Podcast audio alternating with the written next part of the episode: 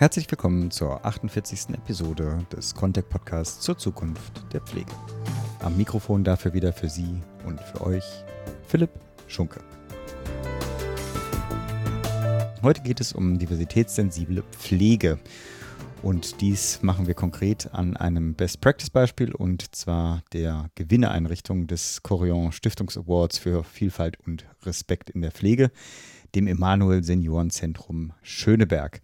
Ich spreche darüber gleich mit zwei Expertinnen und zwar zum einen Elisabeth Scharfenberg, Vorständin der Corion Stiftung für Pflege und würdevolles Altern und sicherlich den meisten auch bekannt in ihrer Rolle als Sprecherin für Pflege und Altenpolitik der Bundestagsfraktion von Bündnis 90 Die Grünen in ihrer Zeit als Bundestagsabgeordnete. Und mit dabei ist auch Ralf Schäfer, Einrichtungsleiter der Gewinnereinrichtung, nämlich des Emanuel Seniorenzentrums Schöneberg. Wir reden darüber, was überhaupt mehr Diversität in der Pflege bedeutet, was man sich darunter konkret vorstellen kann, auch welche Schritte Einrichtungen oder Träger gehen müssen, um sich diversitätssensibler aufzustellen, also auch wie man anfängt, welche Herausforderungen es zu meistern gibt und wie man auch Mitarbeitende und Bewohnende mit auf diesen Weg nimmt. Schließlich auch die Frage, was eigentlich passieren muss, damit mehr Einrichtungen bzw. mehr Träger sich dieses Themas annehmen. Damit aber genug meiner Vorrede und damit für Sie und für euch zum Gespräch mit Ralf Schäfer und Elisabeth Scharfenberg zum Thema diversitätssensible Pflege.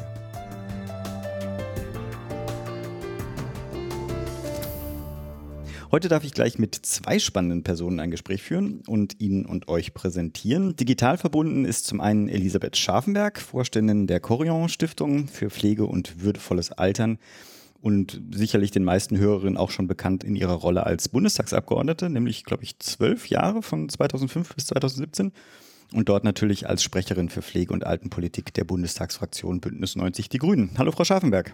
Hallo in die Runde. Ich freue mich sehr, dass ich heute dabei sein darf.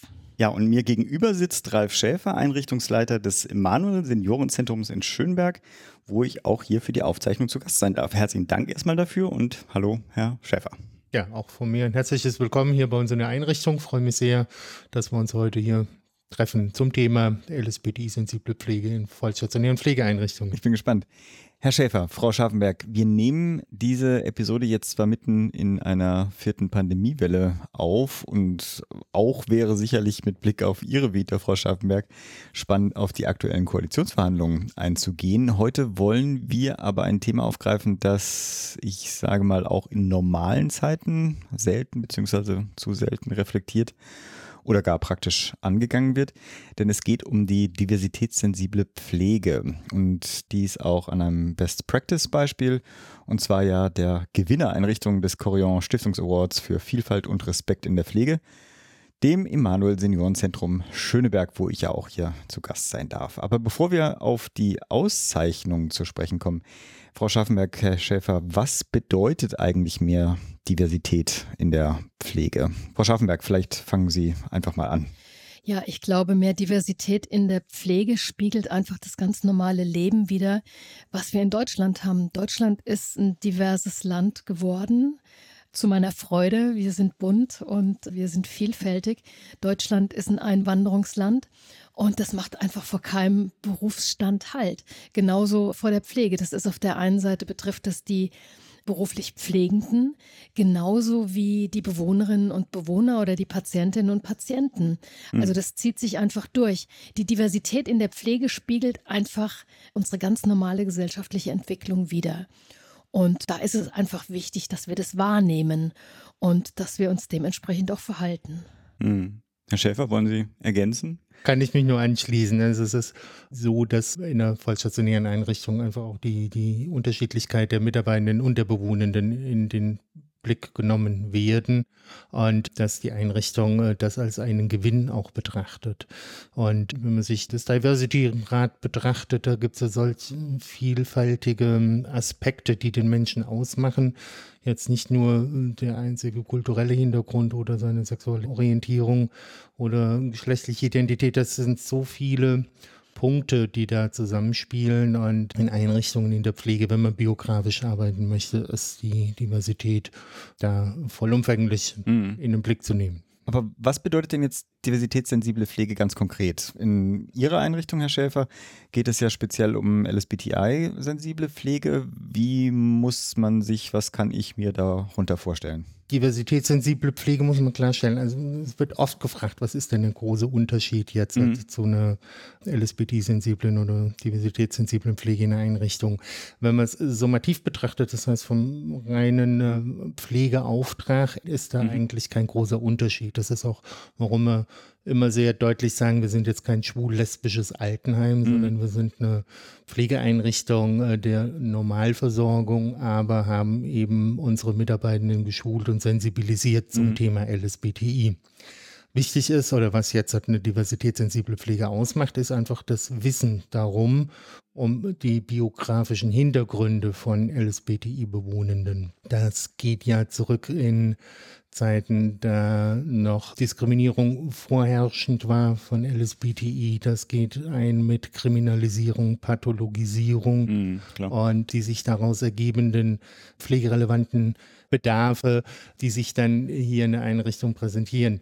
Wenn Menschen in ihrer Biografie eben viel Diskriminierung, Ausgrenzung aus der Familie erlebt haben, die Pathologisierung, mhm.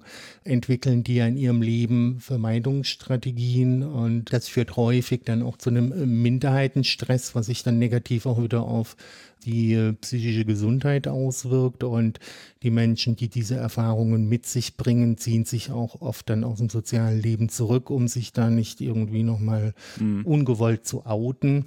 Oder wenn sie Diskriminierungserfahrungen mitbringen, haben sie natürlich dann Ängste, wenn sie in eine vollstationäre Einrichtung kommen und da auf Hilfe fremder Menschen angewiesen sind, dass sie sich genau diesen Diskriminierungen wieder aussetzen müssen oder ausgesetzt werden. Das sind die großen Ängste. Und mhm. die diversitätssensible Pflege macht eben aus, dass unsere Mitarbeitenden um diese Faktoren wissen. wissen. Okay. Mhm. Und dann auch schon vom Verhalten her, von ihrer Haltung den Pflegenden gegenüber, auch vom Wording, einfach auch dafür Sorge tragen, dass es diskriminierungsfreie Räume gibt in der Einrichtung und unsere Bewohnenden das auch erleben und somit ein Gefühl für Sicherheit erhalten und auch sich in dem Zuge dann auch eher trauen, sich zu öffnen, wenn es um sensible Themen geht was mich ja interessieren würde, wie man eigentlich anfängt. Also sozusagen, welche Schritte muss man als Einrichtung, als Träger gehen, um sich diversitätssensibler aufzustellen? Es fängt ja wahrscheinlich nicht damit an, heute nämlich, als ich reinkam, wurde die Regenbogenfahne gerade vorm Haus gehisst. Das wird ja nicht der Anfang, sondern wahrscheinlich eher am Ende des Prozesses stehen. Das ist dann tatsächlich das Ende.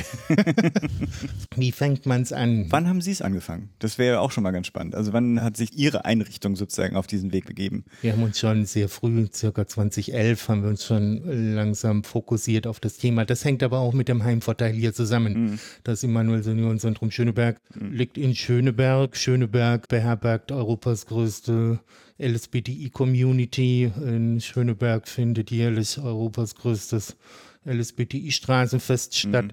Da war für uns schon sehr früh klar, dass das zu unserem Kiez hier dazugehört, ja. zu unserem Standort und dass wir da Mitarbeitende schulen müssen und sensibilisieren, dass wir mit dem Thema auch gut umgehen. Mhm. Und das ist so ein bisschen die Historie. Wichtig ist es, wenn man dann tatsächlich in einen nachweislichen Prozess sich begibt, ist es ganz wichtig, dass die Unternehmensleitung, also die Geschäftsführung, muss da ein klares Statement geben, muss klar Haltung zeigen und deutlich machen, dass sie möchten, dass sich eine Einrichtung in diese Richtung entwickelt.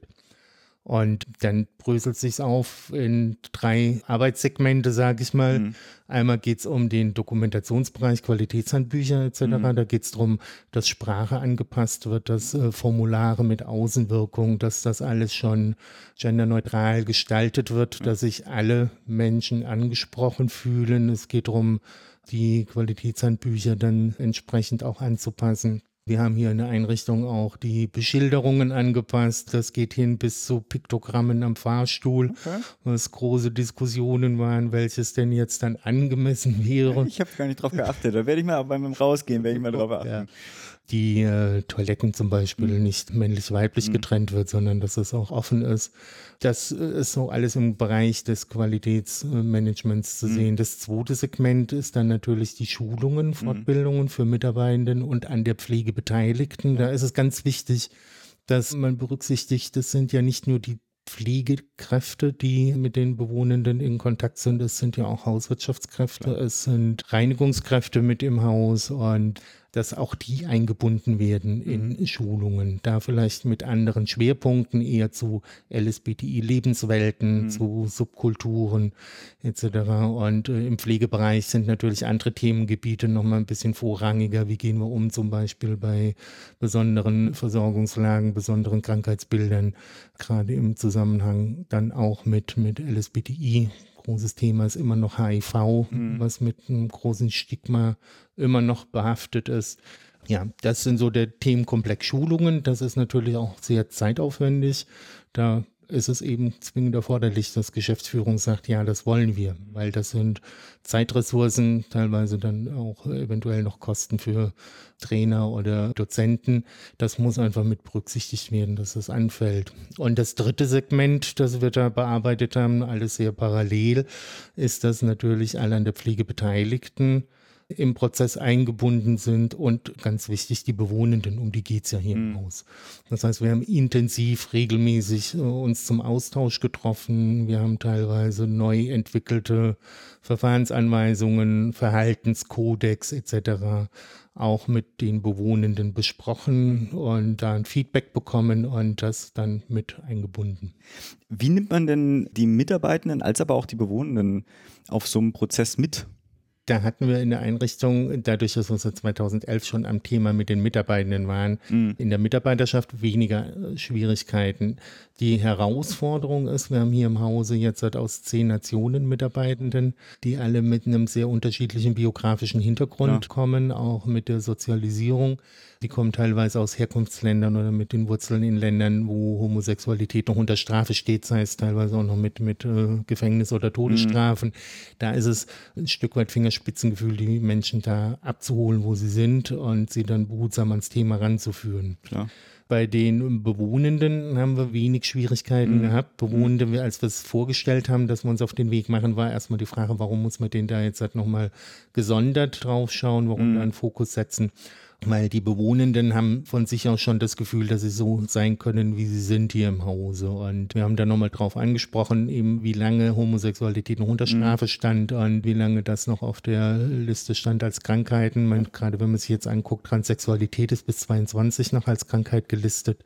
Und da kam so nach und nach aus der Bewohnerschaft, stimmt, und bei uns in der Straße hat auch jemand gewohnt früher. Mhm. Und Genau, und da haben wir dann gesagt, das ist ja auch so mhm. eine. Und da ist dann das Verständnis dann auf einmal sehr groß gewesen und die Bereitschaft auch der Bewohnenden am Prozess teilzunehmen war sehr hoch. Mhm. Also ich kann mir vorstellen, dass viele Bewohnerinnen und Bewohner bei Ihnen in der Einrichtung, Herr Schäfer, auch aus dem Kiez kommen und ja, das Umfeld einfach auch gewohnt sind. Mhm. Sie haben vorhin gesagt, dass Schöneberg einfach einen sehr, sehr großen Anteil LSBTI-Menschen hat und von daher gehört das da zum Bild.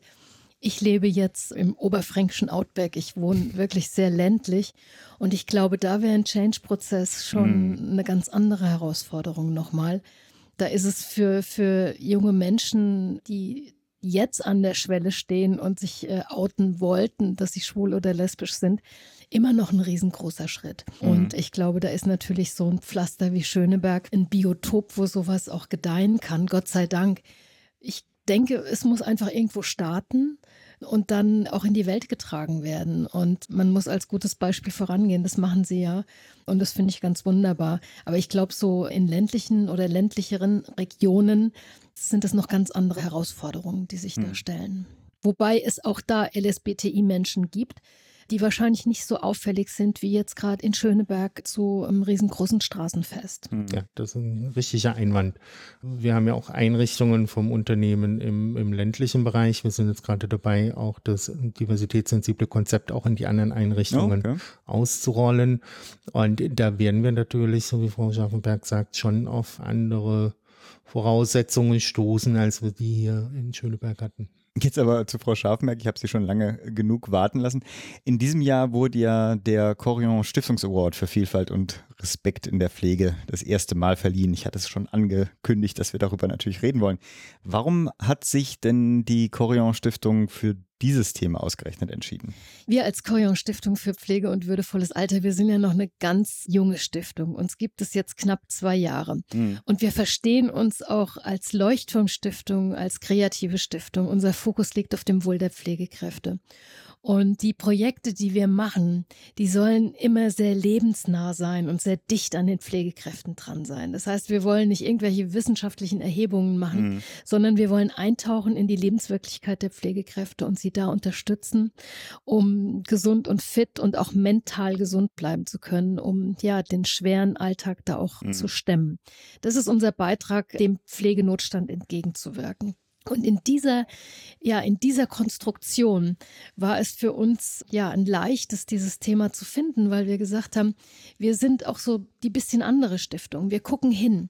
Wir gucken auch hinter die Kulissen und wir sehen das, was da ist und was andere vielleicht ausblenden wollen. Und das ist das Thema Vielfalt und Respekt in der Pflege die Diversität, in der wir leben in Deutschland, die auch in, in ganz normalen Familien stattfindet, mhm. aber auch in, in jedem beruflichen Kontext.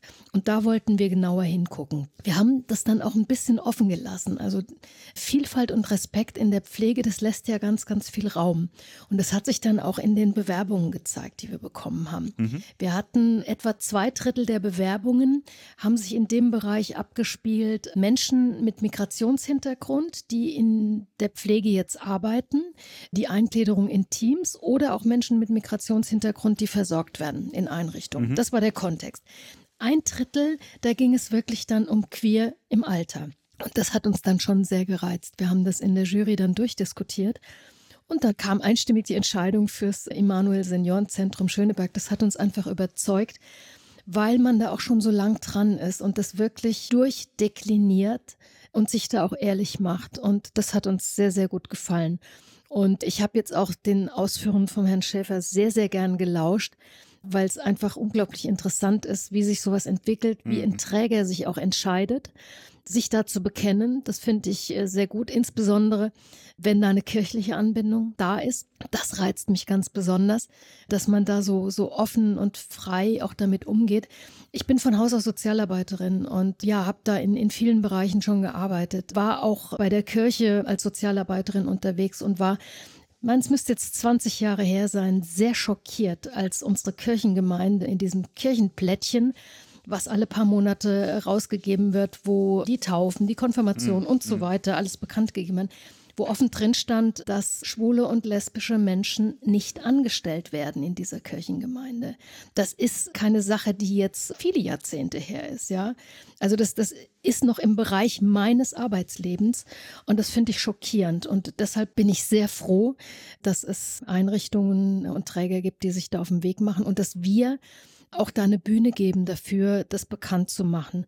Und ich muss natürlich sagen, als ehemalige Bundestagsabgeordnete beobachte ich natürlich, was da gerade unterwegs ist, was auch im Bundestag sitzt und wie sich das verhält. Mhm. Und ich muss ganz offen sagen, es ist uns als Corion Stiftung für Pflege und würdevolles Altern ein Anliegen, uns hier auch ganz klar gegen Entwicklungen, wie die AfD sie befördert, entgegenzustellen. Wir wollen da ganz klar Stellung beziehen und ganz klar uns zu Vielfalt und Respekt bekennen. Und das tun wir auch mit diesem Stiftungsaward. Und wir waren sehr, sehr froh, dass wir diesen Award im Rahmen des Deutschen Pflegepreises übergeben konnten. Also, dass wir auch wirklich einen würdigen und ja, hochoffiziellen Rahmen dafür gefunden haben und dass wir Teil des Deutschen Pflegepreises mhm. sind und dementsprechend auf dem Deutschen Pflegetag auch unserem Preisträger die Bühne bieten konnten, die tolle Arbeit vorzustellen. Mhm.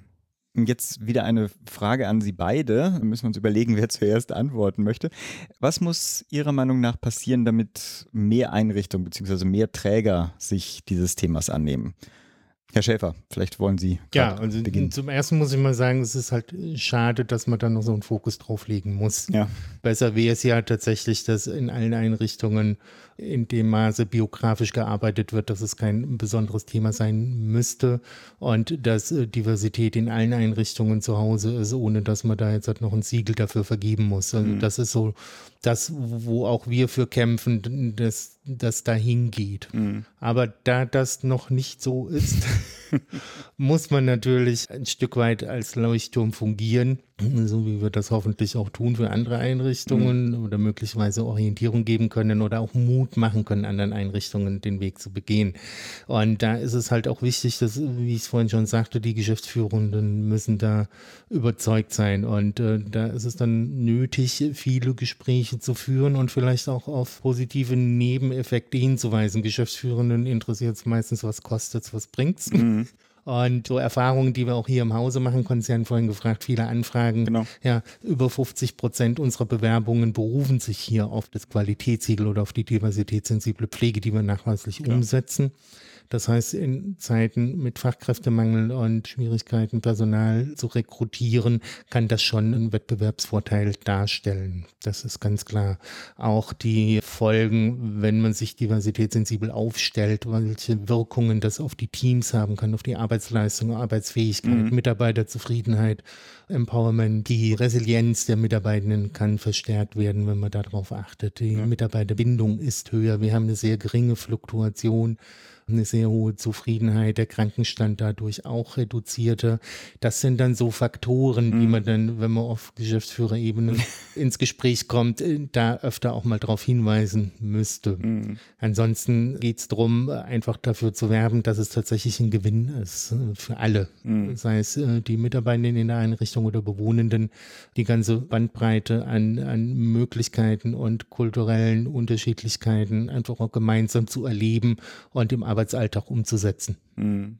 Frau Schaffenberg, wollen Sie ergänzen? Haben Sie noch einen Tipp? Ja, also ich denke, tue Gutes und rede darüber. Also als Leuchtturm, so wie das Immanuel Seniorenzentrum, das wirklich umsetzen und es nicht im stillen Kämmerlein tun, sondern sich auch für solche Preise zu bewerben und zu zeigen, was man an guter Arbeit macht und das nach außen zu tragen und damit auch anderen Einrichtungen zu zeigen, das könnte auch ein Aspekt unserer Arbeit werden. Mhm. Und wie Herr Schäfer ja auch sagt, das bringt auch an, an einigen Punkten einen Wettbewerbsvorteil, weil genau das gesucht wird von Pflegekräften, die einen neuen Wirkungskreis suchen, zum Beispiel. Von daher denke ich, hat es auch durchaus eine wirtschaftliche Komponente, was, äh, wie Herr Schäfer auch gesagt hat, der Führung des Trägers immer auch ganz gut gefällt. Ich glaube, dass im Moment da auch eine sehr gute gesellschaftliche Entwicklung unterwegs ist. Der Gegenentwurf zum AfD-Denken die junge Generation, die sehr viel Wert legt auf Sprache, auf Gendersprache, die sich da auch wirklich ganz klar positioniert. Und ich glaube, auch das könnte einen Schub in die Richtung bringen. Ich finde das eine sehr spannende Entwicklung.